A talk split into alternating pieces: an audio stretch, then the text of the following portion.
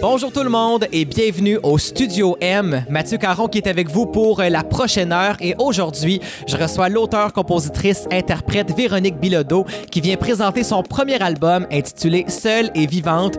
Vous allez voir, elle est vraiment très sympathique et si vous ne la connaissez pas, montez le son parce que Studio M, ça commence maintenant.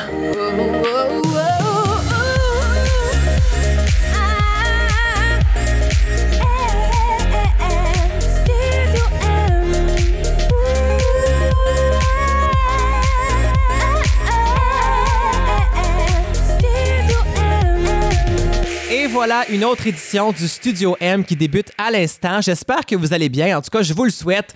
Euh, moi, en tout cas, ça va très, très bien parce que l'automne, c'est ma saison préférée.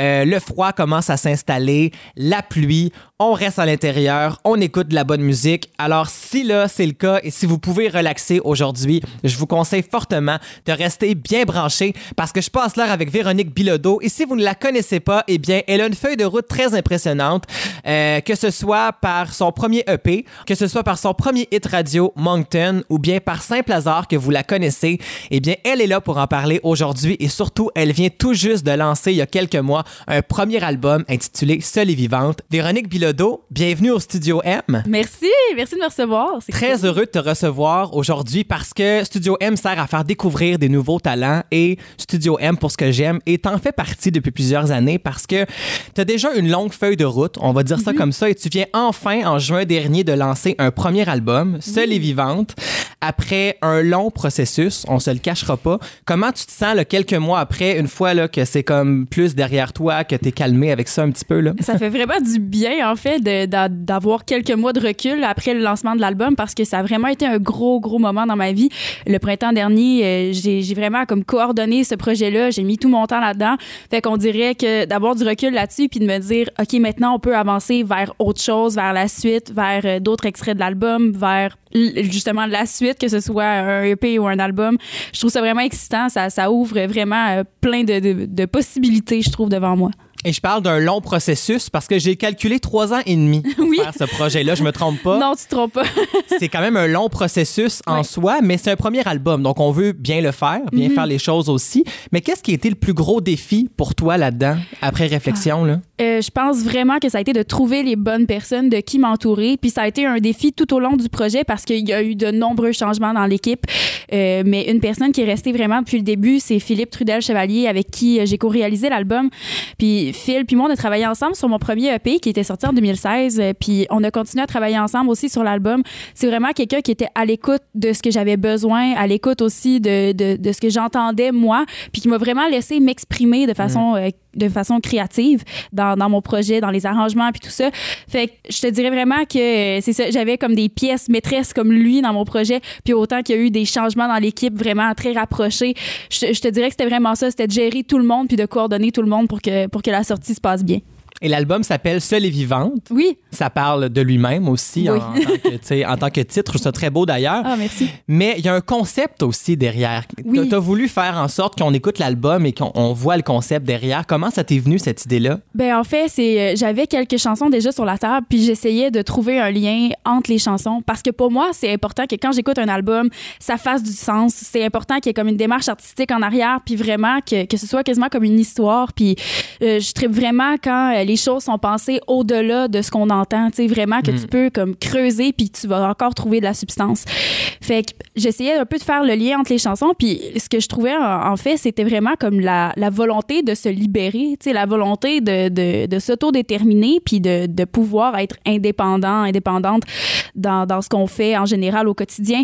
Fait que c'est vraiment de là qu'est partie l'idée. Donc l'album commence, puis vraiment, c'est comme la libération, le moment qu'on se libère, puis ensuite de ça, c'est tu accuses le fait que, que, que tu t'es libéré, puis que maintenant, tu es rendu tout seul. Puis après ça, c'est à accepter la solitude. Fait que c'était comme un parcours que je voulais faire suivre aussi à l'auditeur ou à l'auditrice euh, quand il allait écouter l'album. Et pour toi, j'imagine que c'est un album euh, thérapeutique en soi. oui, beaucoup. Euh, vraiment, c'est sûr que c'est ça, vu que j'ai commencé le travail dessus il y a trois ans et demi, ça fait quand même un petit bout que, que certains événements qui ont été vécus, sauf que je dirais que euh, l'album s'échelonne vraiment sur les dernières années de ma vie. Fait qu'il y a des trucs vraiment récents, puis il y a d'autres trucs que ça fait quand même un bon trois ans que j'ai vécu. Là. Fait que c'est. En tout cas, je trouve ça intéressant de regarder ça. C'est vraiment comme un album photo de mes trois dernières années, je pense. Là. Et en plus, c'est un album de début vingtaine. Oui! Il y a un moment dans une vie qui, euh, mon Dieu, on, on se cherche. Hey, tellement. J'approche la trentaine, là. Je suis Ah ouais? rendu, là. Hey, je c'est t'aurais pas donné ça. là. Ben, merci, t'es fine, mais oui, j'approche la trentaine. Puis c'est vrai que quand tu repenses au début vingtaine, tu te dis, ouf, je pensais que l'adolescence c'était quelque chose, mais la Tellement. vingtaine, c'est autre chose. Donc, ça représente bien ce moment dans une vie qui est particulier aussi. Et il y a un premier extrait qui est sorti Oui. de ça, Je danse en silence. Oui. C'est quoi pour toi, cette chanson-là? En fait, je l'ai écrite parce que j'étais. Quand je suis arrivée à Montréal, parce que je, je viens pas de Montréal. En fait, je viens de Rimouski, petite histoire, je viens de Rimouski, puis je suis déménagée à Montréal, j'avais 20 ans. Puis à ce moment-là, moi, j'avais peur de Montréal. Mais vraiment, tu sais, parce que c'est c'est pas quelque chose avec quoi j'étais familière, je connaissais pas grand monde ici. Fait que pour moi, de, de, de m'accoutumer à Montréal, ça m'a pris beaucoup de temps. Fait que euh, j'étais chez nous parce que je sortais pas, justement, parce que j'avais trop peur de sortir. Mais voyons. Puis- oui, oui, mais c'était vraiment ça. J'allais genre, euh, j'allais à l'école, puis après ça, je rentrais à la maison, puis c'était fini là. Puis t- peut-être que le vendredi, j'arrêtais de me prendre un café là. Tu sais, là, OK. c'était- Tu sais- tu sais, quand t'es wild. c'est ça, là. Fait que là, euh, c'est cette chanson-là, euh, j'étais dans mon bureau, puis c'était une soirée où ce que je me disais, hey, j'aurais envie de sortir dans un bar, puis comme de passer une soirée dans un bar avec des gens. fait que c'est c'est vraiment parti de ce désir-là de m'émanciper un peu de, de ce que j'étais, de la petite fille sage de Rimouski, puis de, de vivre ma vie de Montréal, parce que je veux pas, je peux pas rester tout le temps chez nous non plus. Là. Fait Non, que, c'est sûr. fait que c'est de là qu'est venue l'idée de Je danse en silence. Fait que c'était vraiment pour moi une chanson d'émancipation, là, je, je dirais. Là. Puis ça m'a vraiment fait du bien de l'écrire. Puis on dirait qu'à chaque fois que j'écris une chanson, je finis toujours par la vivre. Ben, je la vis souvent sur le coup, mais tu sais, après ça, je finis toujours par comme me dire OK, ben ce livre-là, il est fermé, c'est bon. Fait que tu sais, je passe à d'autres choses. Puis on dirait qu'après ça, justement, je me suis mise à, à être plus, euh, entre, entre gros guillemets, montréalaise. Donc, ça veut dire que t'as écrit la chanson, puis après, on a pu te voir dans les clubs. Exactement. Après ça, là, ça a été la débauche. On t'a Oui, perdu. oui, c'est ça. Complètement. On va aller écouter l'extrait si tu le veux bien. Oui. Voici Véronique Bilodeau et Je danse en silence au Studio M. Cette vie ne me ressemble pas. La peur y plane comme la brume.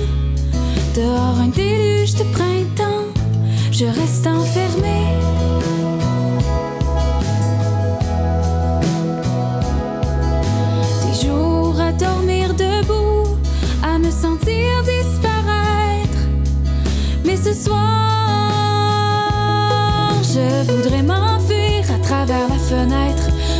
retrouver au faille. Je voudrais m'enfuir à travers la fenêtre, me retrouver au cœur d'une faille. Sentir le vent sur ma peau qui traverse mes os, danser en silence.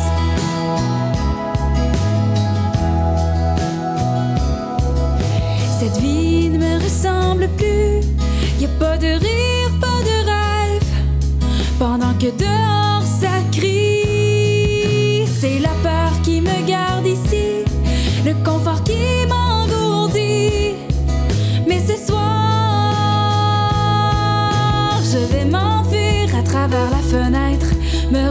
au d'une fête. Oh, je vais m'enfuir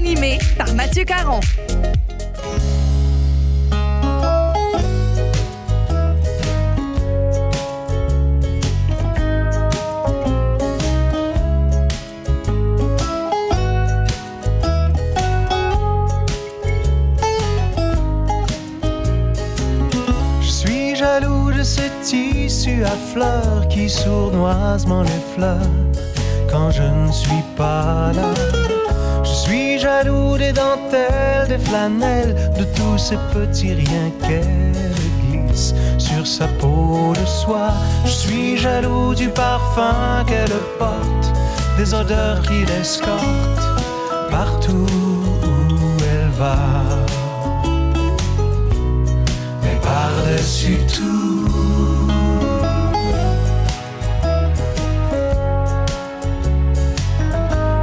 simplement jaloux.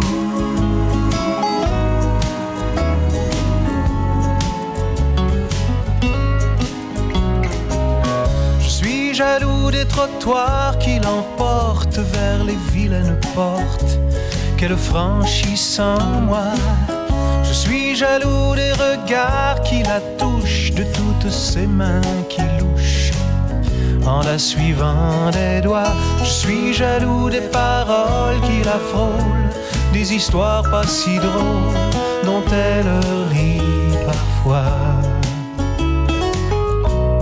Mais par-dessus tout,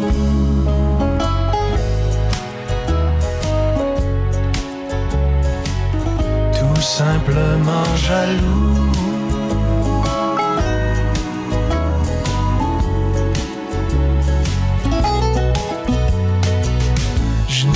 D'anormal, rien de louche. Je ne ferai pas de mal à une mouche, à moins qu'elle ne la touche.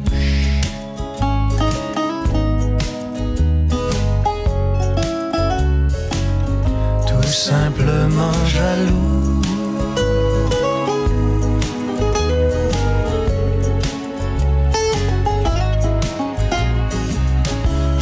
Jaloux des chansons qu'elle fredonne, des frissons que lui donne ces sons qui ne sont pas de moi. Je suis jaloux du tango qu'elle danse, de ce rien d'insouciance qui la devance pas à pas. Je suis jaloux des couleurs qu'elle allume dans les matins de brume des pays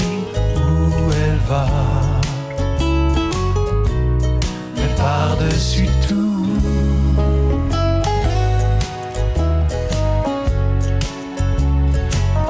tout simplement jaloux.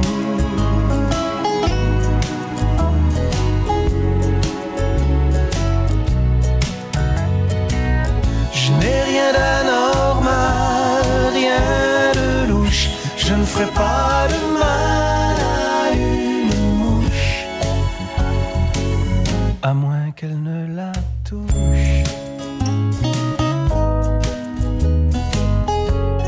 Beau dommage et tout simplement jaloux au studio M. Véronique, c'est une de mes chansons coup de cœur de Beau dommage. Et j'avais envie qu'on écoute ça parce qu'il y a un des membres, Robert Léger, Oui. qui a fait une différence pour toi dans ta carrière. Euh, tellement. J'ai, en fait, c'est que j'ai fait l'école nationale de la chanson à Grand Bay euh, en 2013-2014. Puis Robert Léger, c'était un de mes enseignants là-bas.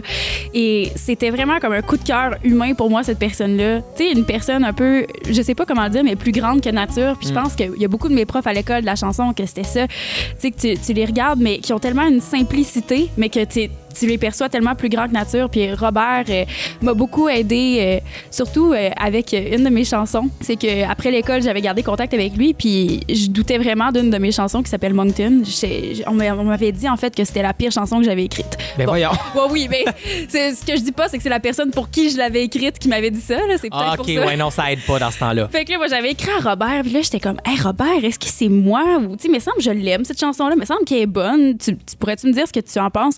Puis, il m'avait vraiment rassuré. Tu m'avais dit, c'est la meilleure chanson que j'ai entendue de toi jusqu'ici. Mm. Fait que j'étais vraiment, en tout cas, pour moi, c'était vraiment une référence, puis quelqu'un qui, euh, qui m'a aidé à me trouver dans mon parcours, là.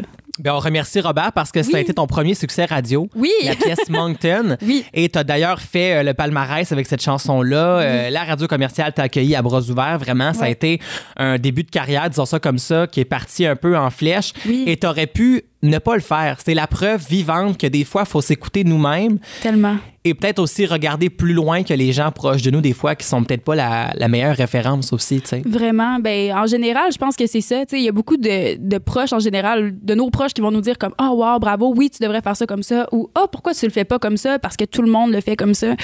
Fait que c'est sûr qu'à partir de ce moment-là, c'est vraiment important de, de s'écouter. Puis surtout, tu sais, dans, dans, les, mi- dans le milieu des arts, tu sais, où Ouais. c'est tellement créatif, tellement instinctif que je pense rendu là, on a juste pas le choix c'est une question de goût aussi. tu sais. Tu peux écouter une chanson, c'est peut-être pas dans tes goûts, mais Mhm. C'est. Mhm. le goût de quelqu'un d'autre. Ou dans quel mood t'étais quand t'as reçu la chanson, quand tu l'as écoutée. C'est un paquet de facteurs qu'on peut pas nécessairement expliquer. Tellement. Et Studio M, c'est pour la découverte, je le disais en début d'émission. Donc, euh, avant d'écouter Moncton, donc avant d'en arriver à ce premier extrait-là qui t'a présenté au public, Mhm. On va te découvrir un peu. Moi, je veux savoir, la musique, c'est arrivé à quel âge dans ta vie? J'ai commencé à chanter quand j'avais comme 5-6 ans, mais euh, ben, même à ça, plus jeune que ça. Tu sais, je chantais déjà chez moi, tu sais, j'aimais beaucoup Laurent Jalbert, puis c'était vraiment quelque chose que j'aimais enfant chanter. Mais tu sais, c'était vraiment comme naïf, là. Mes parents, euh, ils pensaient pas que j'allais faire carrière là-dedans, là, tu sais. OK. Puis euh, j'ai juste continué à chanter, puis à un moment donné, euh, c'est arrivé comme peut-être vers 9-10 ans, j'ai commencé à faire des scènes, puis là, je me rendais compte j'aime vraiment ça faire des scènes. Puis je voulais continuer là-dedans puis tout ça. Puis à secondaire en spectacle, mon premier secondaire en spectacle, j'ai fait de l'interprétation. J'avais pas écrit de chanson euh, jusque-là. Puis on dirait que j'avais comme une espèce de regret, c'était comme pas exactement ce que je voulais comme chanson que, que j'avais chanté. Puis je me disais Eh, mais si j'essayais de m'écrire une chanson, tu sais, si j'essayais d'écrire une chanson que je trouverais parfaite pour secondaire en spectacle. Puis c'est là que ça m'est c'est là que ça m'est commencé en fait d'écrire des chansons en français euh, pour euh, pour mon plaisir puis ça a juste continué tout le long de mon adolescence d'écrire des chansons. C'était vraiment euh, pour moi c'était vraiment thérapeutique là, je comme comme tu l'as dit plus tôt là parce que j'étais vraiment comme une personne timide, j'étais une personne euh, plus comme en, en retrait, pour ne pas dire rejet. Puis, tu sais, pour moi, de- d'écrire des chansons, c'était le seul moment où ce que je me donnais le droit de parler. Puis je me donnais le droit de dire exactement ce que j'avais à dire. Puis on nous le dit souvent, tu sais, faites des journaux intimes, écrivez Oui. vos affaires, ben t'as as extériorisé ça là-dedans en chanson Vraiment. finalement. Mais les instruments, parce que tu joues de la guitare, Oui. du piano, c'est arrivé quand ça? Parce que chanter, c'est une chose, là, mais euh, le reste, en est tout autre. Ben, en fait, j'étais un peu rebelle. Les cours de piano, c'est que ma mère, euh, ma mère était dans un syndicat, puis euh, elle fallait qu'elle me fasse garder pour aller à ses réunions. Fait que euh, là, elle- dans le fond, le service de garde fermait trop tôt, fait qu'elle m'envoyait à des cours de piano Ah. pour que pour C'est une bonne idée, on la remercie. Est cool, hein? fait que là, euh, j'étais allée faire des cours de piano, sauf que moi, j'aimais pas ça pratiquer. Fait qu'à un moment donné, j'ai choqué les cours de piano. J'étais là, non, non, ça marche pas. Là. Moi, pratiquer tout le temps du classique, des tunes qui me tentent pas, Hmm. arc, ça me tente pas. Fait que là, après ça, mes parents m'ont inscrit à des cours de guitare parce qu'ils voulaient pas que j'arrête de faire de la musique. Puis euh, j'ai j'ai commencé les cours de guitare classique, puis je jouais des, des chansons de guitare classique, sauf que ça me parlait tellement pas. Fait que je jouais, tu sais, j'ai appris la technique, mais ça me tentait encore une fois pas de pratiquer les chansons que j'avais pratiquées. Fait que j'ai lâché ça aussi. Puis euh, j'ai juste après ça baragouiné le reste. J'étais comme, OK, ben j'ai une base en piano, j'ai une base en guitare, j'aime telle chanson, je peux- suis capable de la jouer? Fait que j'ai juste comme commencé à baragouiner à partir de ce que j'avais. Fait que ça donne ce que ça donne aujourd'hui. Et là, tout est né. Et au travers de ça, tu as fait plusieurs concours. Tu parlais Oui. Mhm. de Granby tantôt, tu as fait plusieurs autres concours aussi. C'est un passage obligé quand on veut euh, apprendre son métier, finalement. ouais, je pense que oui. C'est comme un passage obligé. Et est-ce que il y a un moment où tu t'es dit comme OK, vraiment, peut-être que je pourrais faire autre chose aussi, tu sais, où tu as toujours été vraiment clair là-dessus parce que tes parents, eux, pensaient pas que tu ferais de la musique. Quand tu as dit, OK, ben vraiment, c'est ça que je vais faire, c'était quoi leur discours? Tu sais, comme comment tu as géré tout ce. Ben, je pense que mes parents, je pense que mes parents y croyaient. Quand, que, mais quand j'ai commencé en fait à arriver avec la question je veux faire de la musique, j'avais peut-être comme 16-17 ans. Puis à ce moment-là, justement, tu sais, j'avais, j'étais déjà comme dans les concours puis tout ça, fait que mes parents y croyaient. Euh, mais la discussion qu'on avait, c'était OK, mais au moins juste assure-toi d'avoir un plan B. Puis au début, j'étais vraiment comme réticente à cette idée-là. Tu sais, je, je me disais, euh, ah, j'ai envie de faire de la musique vraiment pour de vrai. Puis à un moment donné aussi même, j'ai juste comme pensé aller vers d'autres domaines d'études. Je suis vraiment genre une personne impulsive et changeante. Fait que, fait que j'ai étudié comme une session en architecture. Euh, J'ai Ok. voulu, euh, j'ai voulu faire une session en, en fait, j'ai voulu faire mon bac en droit. Puis là, finalement, ça me tentait pas. Puis en tout cas, changé d'idée plein de fois, mais je te dirais que euh, à partir du moment où j'ai fait l'école nationale de la chanson, c'était comme devenu concret pour moi que j'allais faire de la musique. Après ça, c'est sûr qu'il y a plein de moments où je me suis dit OK, je ferai pas ça à temps plein. Puis justement, à un moment, c'est arrivé où je me disais, OK, ben garde, faut que j'aille de quoi en arrière, puis il faut que j'aille diversifier mon champ de compétences parce que, tu sais, quand on est artiste, puis surtout quand on est artiste indépendant, Ouais. tu peux pas juste connaître une partie de ton métier, il faut que tu les connaisses toutes. Ça, c'est une réalité que la plupart des gens du public, entre parenthèses, ne savent pas maintenant parce que ça a tellement l'air glamour et showbiz et fabuleux. Oh my God. Mais il y a beaucoup de facettes à comprendre maintenant Oui. si on veut réussir à avoir un semblant de carrière pour débuter au moins. là. Ben vraiment. Puis tu sais, je pense qu'il faut aussi que tu sois au courant. faut que tu sois lucide dans ce que tu fais. Fait que pour cette raison-là, j'ai entamé un baccalauréat en relations publiques à l'UQAM. OK. Puis en fait, je suis en train de le compléter. Fait que c'est vraiment, euh, c'est comme super excitant. Puis pour moi, c'est, ça me fait vraiment beaucoup de bien d'avoir ça parce que c'est comme si justement, je le sais que si un jour ça me tente plus de faire de la musique, là, parce que ça se pourrait qu'un jour ça arrive. Ouais. Tu sais, c'est tellement émotif la musique. Là, si un jour ça, tu détestes qu'est-ce que tu fais, tu sais, c'est sûr que tu veux avoir d'autres choses en plan B. Puis en même temps, ben, moi, les communications, ça m'allume. Puis j'en fais parallèlement parce que j'ai à en faire dans mon projet. Fait que pour moi, c'était comme ça allait de soi. Fait que je dirais qu'aujourd'hui, c'est sûr, c'est mon ambition de, de, de travailler sur mon projet à temps plein. Sauf que, tu sais, pas juste de, de créer de la musique, mais aussi de, gérer mon projet, tu sais, de Mhm. m'occuper des communications, de m'occuper euh, de la gestion de projet, euh, vraiment de d'avoir aussi tout le côté qui, est- qui est plus dans l'ombre. Et à 25 ans, avec un premier album, est-ce que c'est à l'image de ce que tu pensais que ça allait être? Honnêtement, non. Mais c'est sûr que non. Tu sais, tu te fais plein d'idées. Puis surtout, quand tu commences dans les concours, on idéalise beaucoup aussi le fait Ouais. d'avoir une carrière. On te dit, euh, viens propulser ta carrière. Puis tu le sais pas, c'est c'est quoi réellement travailler plus, je dirais, dans l'industrie, mais. Tu sais, c'est ça, dans l'industrie, que tu sois euh, vraiment membre euh, actif de l'industrie ou que tu sois même juste un peu en retrait en tant qu'artiste indépendant, peu importe. Mais tu sais pas c'est quoi ce travail-là quand tu es dans un concours parce que c'est tellement idéalisé, c'est après le concours, quand tu reviens à la maison, puis que tu réalises comme, OK, ben, tu sais, mettons, j'ai fait une très belle prestation, ça s'est très bien passé, mais tout de suite, euh, j'ai pas, genre, quelqu'un, j'ai pas de machine en arrière de moi qui va me baquer, j'ai pas de maison de disque, j'ai pas de gérant, j'ai- j'ai rien. D'où est-ce que je pars? C'est là que tu réalises le travail qu'il y a à faire. Fait que c'est sûr et certain que moi, quand je faisais des concours puis que j'avais 16 ans, moi, je m'attendais à ce que, hey, quand je vais gagner mon premier concours, hey, wow, ça va tellement bien aller, ça va, euh, comment dire, ça va exploser à ce moment-là. Puis j'ai gagné des concours, j'en ai gagné, je pense, trois en une année. Puis, tu sais, après ça, je me retrouvais quand même à la maison, puis c'est moi qu'il fallait qu'il parte mon projet. Fait que ça a été comme un, comment dire, euh, c'est là, je pense que j'ai eu mon moment de lucidité, puis c'est bien parfait comme ça en même oui. temps, là. J'ai- j'aime ça être lucide dans, dans, dans tout ça parce que justement, ça m'évite, euh, comment dire, ça m'évite d'être déçu parce que je le sais à quoi m'attendre, puis je sais c'est quoi mon plan. Tu sais, j'ai encore le même objectif que quand j'avais 16 ans, mais je sais que je vais y arriver différemment.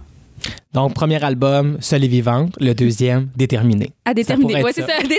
Déterminé. Ok. Ça pourrait être ça. Je trouve Ah que oui. ça te collerait bien, vraiment. Ah, c'est bien Déterminé. gentil. Et là, on va retourner en arrière parce que je parlais de ton hit Moncton. On va Oui. l'écouter si tu le veux bien. Et euh, au retour, prépare-toi parce que je sais pas si tu as une petite idée, mais je te présente mon coup de cœur Ah! de l'album. Restez là. Je suis partie pour Moncton. Tu comprenais pas pourquoi. Ça use le char. Puis ça coûte cher. Je suis partie pour Moncton. Rien dans les poches, trop dans la tête. Plus rien à perdre, plus rien derrière. Je suis partie pour Moncton. J'ai tout fait sans savoir pourquoi. Mais c'était toi. C'était nous. Je suis partie pour Moncton, perdue entre l'amour et l'habitude. À pas me comprendre, à pas me sentir. Notre amour,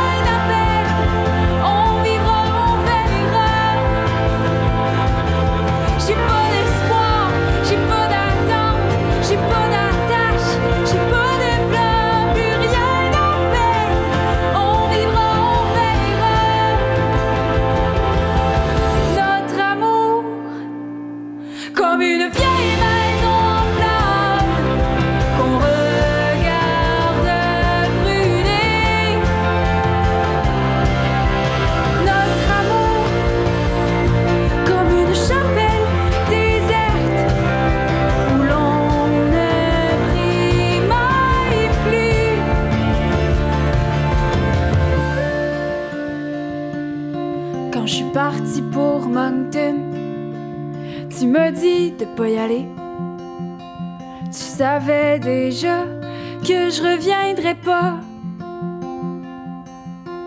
Tu savais déjà que je reviendrais pas. Non. Tu savais déjà que je reviendrais pas. Studio M, de retour dans quelques instants.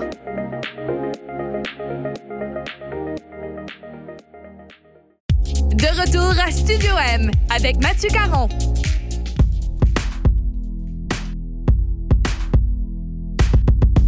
Every night I live and die. Feel the party to my bones. Watch the wasters blow the speakers. Spill my guts beneath the outdoor light. It's just another graceless night. I hate the headlines and the weather. I'm 19 and I'm on fire. But when we're dancing, I'm alright. It's just another graceless night. Are you lost enough? Have another drink, get lost in us. This is how we get less serious.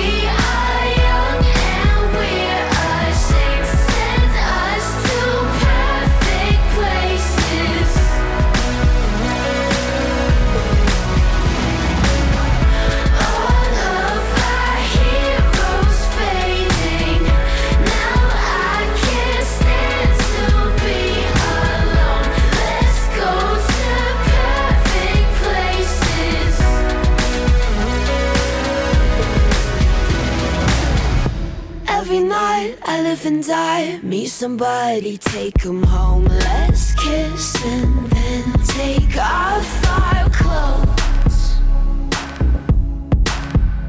It's just another graceless night.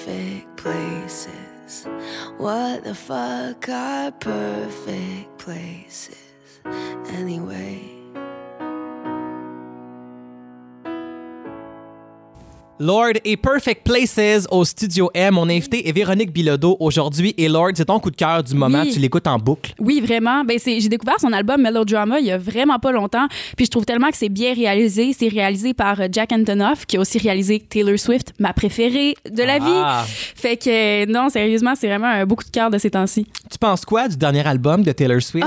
Tandis qu'on s'en, on, on- on s'en parle. Ben, moi, j'étais vraiment fan de l'époque Reputation, c'est Ouais. son album d'avant. Puis j'étais fan de ça parce que je trouvais qu'il était plus dark. Tu sais, il y avait quelque chose avec Reputation. Tu me diras si t'es d'accord avec moi, qui était comme vraiment genre, euh, tu sais, excusez le mot, mais badass. Là. Tout à fait. Puis avec Lover, il faut vraiment. Parce que moi, il m'a fallu un temps d'adaptation. Tu sais, il m'a fallu un moment pour dire comme, OK, là, Taylor, genre, redevient douce, elle redevient, tu sais, plus, euh, euh, plus bubbly un peu. C'est plus enfantin comme Oui, album, disons-le, avec plein de styles mélangés où Oui. on dirait qu'elle veut plaire un peu à tout le monde, mais il n'y a pas d'homogénéité.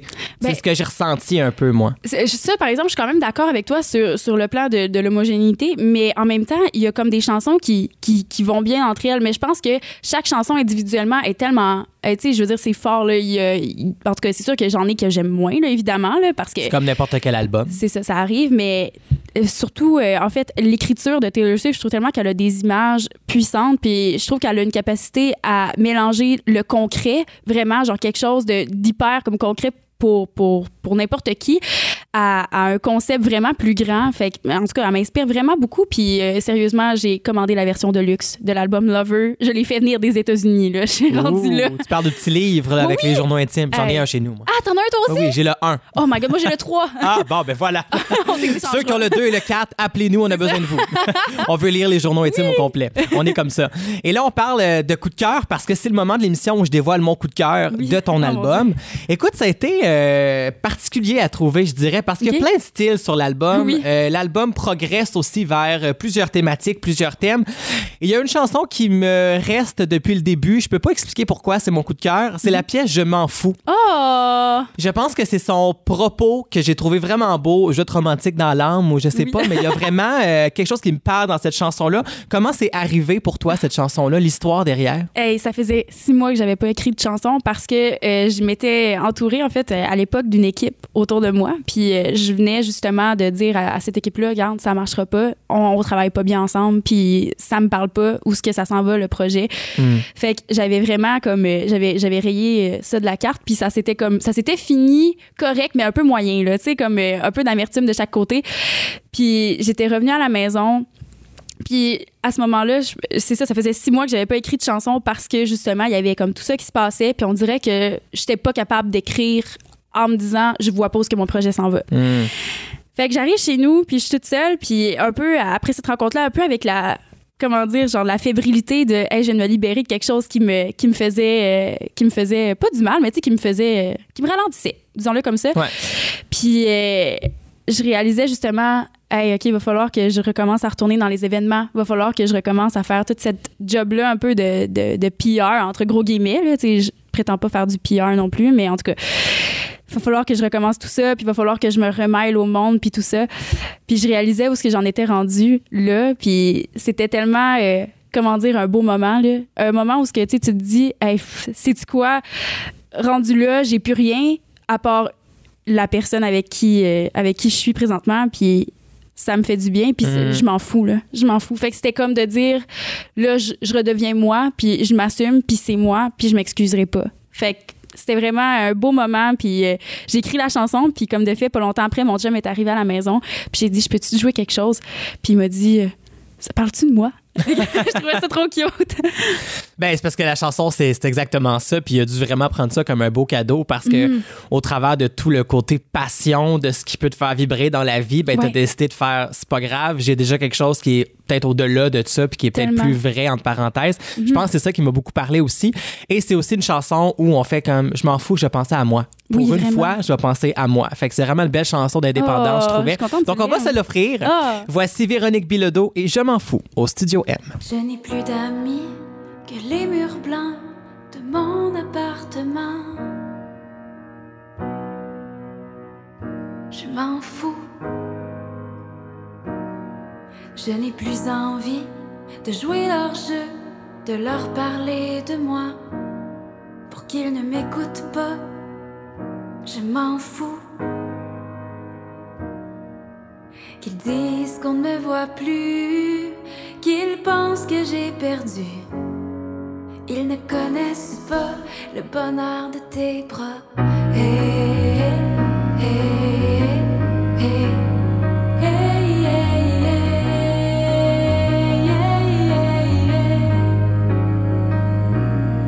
J'ai laissé tomber le couteau entre mes dents. Je ne veux plus me battre au front, non. Je m'en fous j'ai laissé partir l'homme qui m'aimait, l'avenir tout tracé. Je ne regrette rien, je m'en fous. Qu'ils disent qu'on ne me voit plus, qu'ils pensent que j'ai perdu. Ils ne connaissent pas le bonheur de tes bras. Qu'ils disent qu'on ne me voit plus, je n'ai rien perdu. Mais je garde pour moi le bonheur de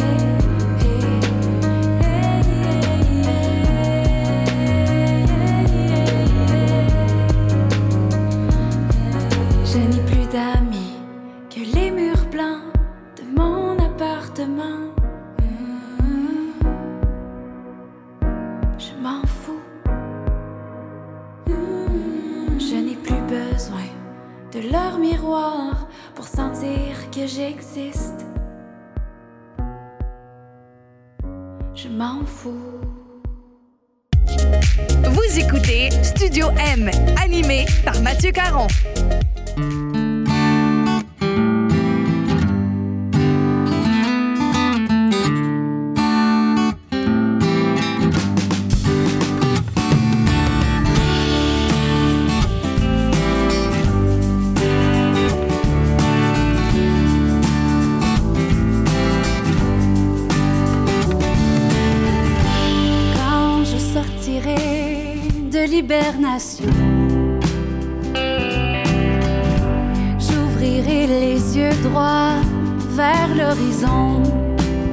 Comme pour la première fois. J'humerai l'air, une grande inspiration. Les épaules légères, je trouverai la plombe d'aller seul au combat.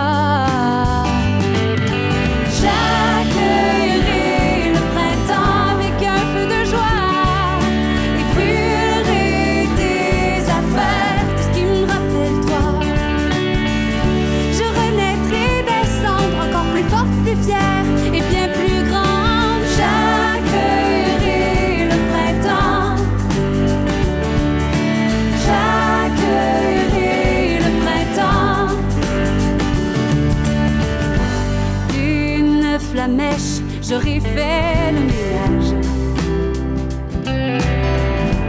Vider toutes les pièces, fait comme un sevrage pour m'épurer de toi.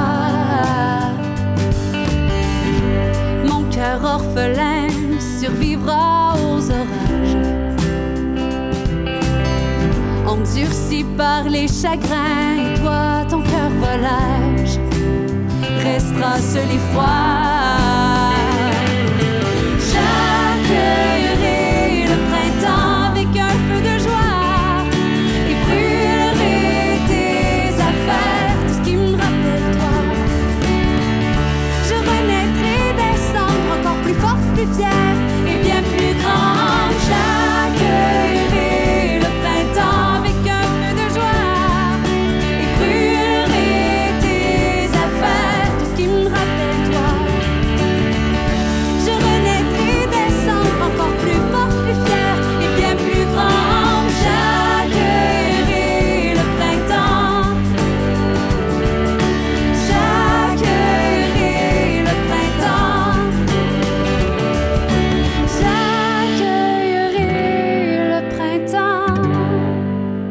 Marjolaine Moras et j'accueillerai le printemps au Studio M. Véronique, on la fait pas jouer pour rien, Marjolaine, parce que t'as quelque chose à annoncer, je crois. Oui, ben c'est que Marjolaine va faire ma première partie euh, lors de mon spectacle à la Place des Arts le 18 octobre prochain. Fait que ça va être super excitant d'avoir Marjolaine là, surtout que sa musique est tellement comme chaleureuse, enveloppante, puis en même temps elle est très colorée. Marjolaine est très énergique, fait que je pense qu'on va être deux, deux belles énergies euh, sur la scène de la salle Claude Éveillé. Ça va être une belle soirée parce que c'est vrai que c'est deux univers qui vont quand même bien ensemble. Une un petit peu plus douce, puis une un petit peu plus douce et déterminée. Voyons ça comme ça. Et euh, à quoi on peut s'attendre justement pour ce spectacle-là? J'imagine toutes les chansons de l'album. Est-ce qu'il y a des Oui. nouvelles chansons que tu as faites depuis? À quoi on peut s'attendre? Oui, je pense que je vais en glisser quelques-unes, quelques nouvelles chansons et je vais, je vais les tester ce soir-là, voir qu'est-ce que, qu'est-ce que ça dit. Euh, mais ça va être surtout aussi des chansons de l'album. On veut vraiment comme présenter l'album dans un fil différent de sur l'album, justement. Parce que pour moi, tu sais, euh, tout est dans tout, il y a toujours un concept partout. Fait que je veux vraiment que le spectacle ait euh, un concept euh, différent aussi de celui de l'album. Un peu à l'image de- d'un de mes artistes préférés qui s'appelle Nick Cave.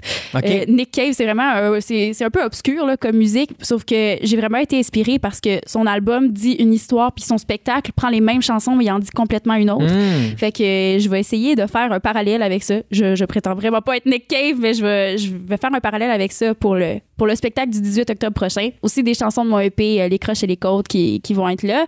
Mais euh, oui, des nouvelles chansons. Puis euh, je pense que ça, en tout cas, ça s'enligne plus pour être comme la fin de l'album Solide Vivante. Là, je dis ça comme ça, point de vue musicalement. OK. OK, un petit peu plus pop, si on peut dire ça comme ça. Ouais, pour les nouvelles chansons, ouais, vraiment. Fait j'ai hâte, euh, j'ai hâte de montrer ça au public euh, de Montréal. Donc, c'est un rendez-vous le 18 octobre prochain à la Place des Arts. Les Oui. billets sont déjà en vente. Oui.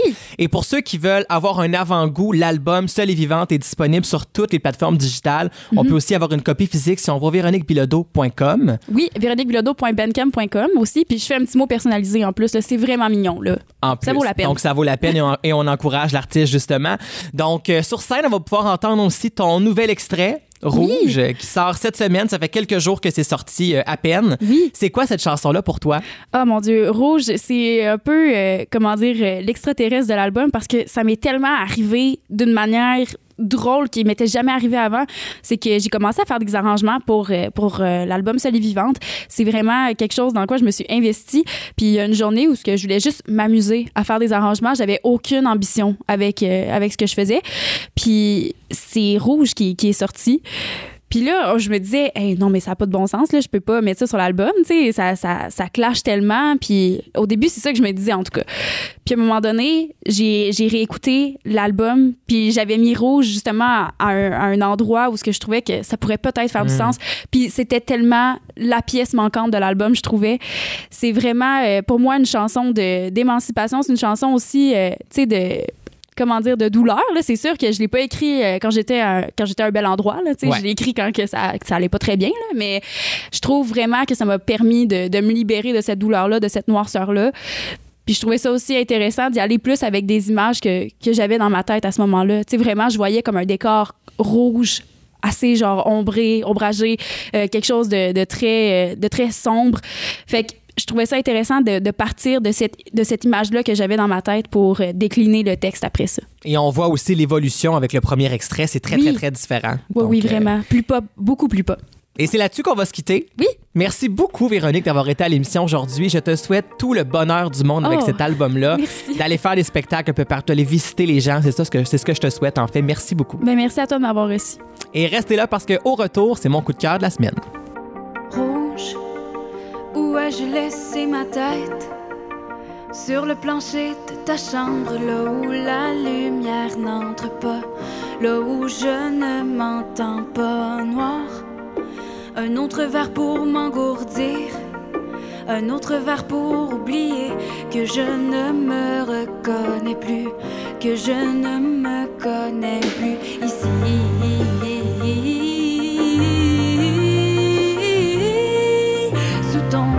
Je suis en apnée. Sous ton corps, je me suis abandonnée ici.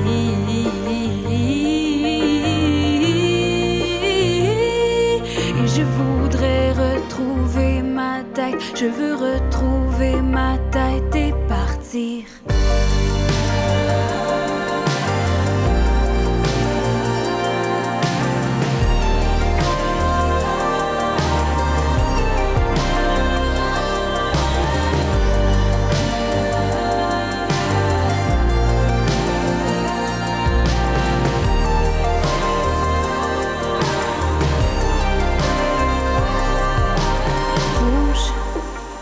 J'ai bien vu tous les signes.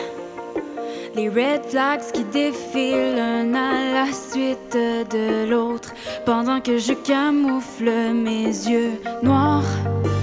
Sache que je ne te laisse rien. Sache que tu ne m'as pas brisé. Peut-être tu crus me saisir, mais je n'étais plus que l'ombre de moi-même ici.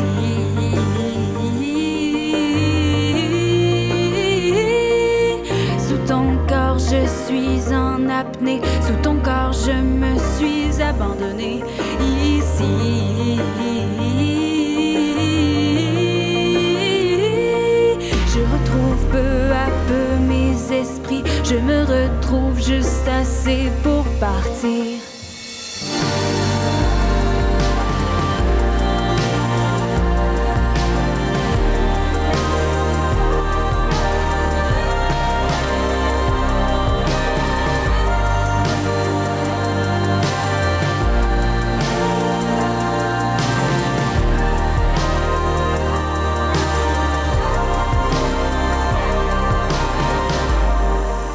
L'émission tire à sa fin déjà. J'espère que vous avez passé une très belle heure en ma compagnie et celle de mon invité Véronique Bilodeau. Je rappelle que son album Seule et vivante est disponible sur toutes les plateformes digitales et si vous voulez une copie physique, allez voir le véroniquebilodeau.com et on la surveille de très près parce qu'il y a des dates de spectacle qui s'en viennent, dont le 18 octobre prochain à la Place des Arts.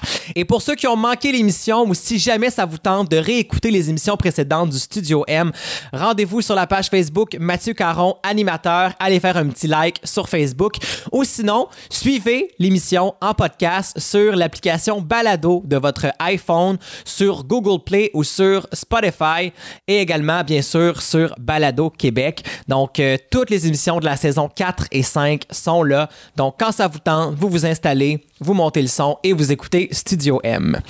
Côté coup de cœur de la semaine, cette semaine, on va se quitter avec euh, deux gars qui ont vraiment beaucoup de talent et euh, un qui est, qui est euh, bien, bien, bien présent depuis plusieurs années dans le paysage québécois et un petit nouveau des dernières années, disons ça comme ça. Je parle de Alex Nevsky et de Marc Derry. Donc, on va se quitter avec le premier extrait d'un quatrième album pour Alex Nevsky qui s'intitule Mes yeux. La chanson, on peut l'entendre depuis déjà quelques semaines dans la campagne nationale de Kia et c'est une chanson catchy, très très très intéressante, un petit peu moins euh, l'univers de Alex Nevsky, donc un petit peu plus pop, j'adore ça. Et ce sera suivi de Marc Derry qui vient tout juste de lancer un nouvel album intitulé Atterrissage. Moi, je l'adore, Marc Derry, par sa poésie, par sa façon d'interpréter, de raconter le quotidien, toujours avec des accents un peu pop, rock, électro et reggae. Et le premier extrait est très très doux. C'est la pièce Alice, qui est le nom de sa fille qu'il a eu avec Élise Marquis. Donc, une chanson euh, qui touche droit au cœur parce que c'est une chanson qu'un père écrit à sa fille. Alors, pour ceux qui ont des enfants, ce qui n'est pas mon cas, mais pour ceux qui ont des enfants, vous allez voir, c'est une magnifique chanson et c'est là-dessus qu'on va se quitter. Donc, Alex Nevsky et Marc Derry. Moi, je vous dis merci d'avoir été là. On se retrouve la semaine prochaine, même heure. Bye bye tout le monde.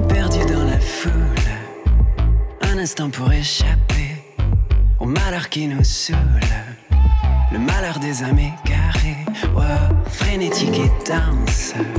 Le chaos remplit tous les yeux. Mes pupilles sont immenses. Maman, je ne serai jamais vieux, jamais vieux. J'ai perdu mes yeux dans ton cœur. J'ai perdu mes yeux dans ton cœur. J'ai perdu mes yeux dans ton cœur. J'ai perdu mes yeux dans ton cœur. J'ai perdu mes yeux dans ton cœur. J'ai perdu mes yeux dans ton cœur. J'ai perdu mes yeux dans ton cœur.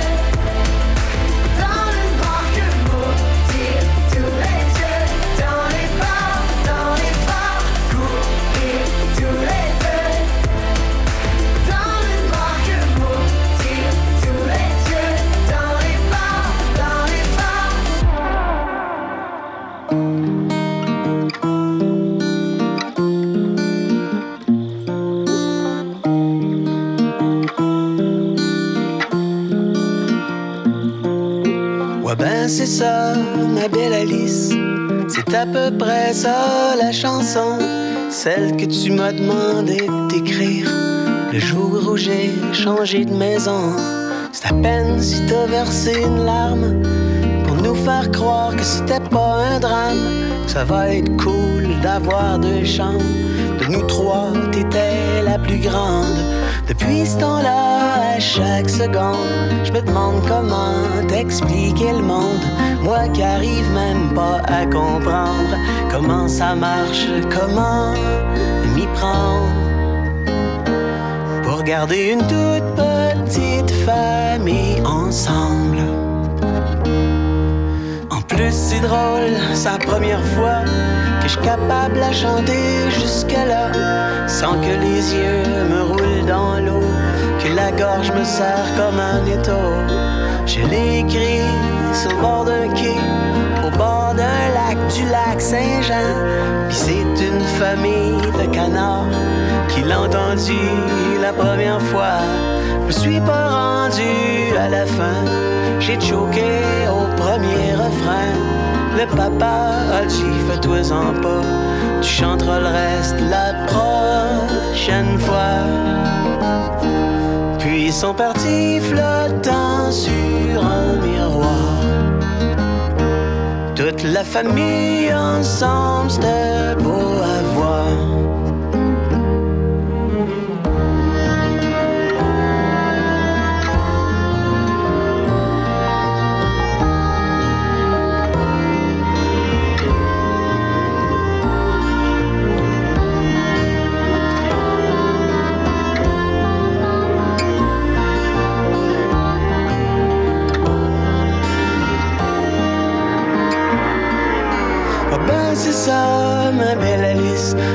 C'est à peu près ça la toune. Pour combien je t'aime, c'est pas ben long. Ça prendrait au moins mille chansons. Mille mélodies pour te bercer la nuit. Avec un câlin plus gros que toute la vie.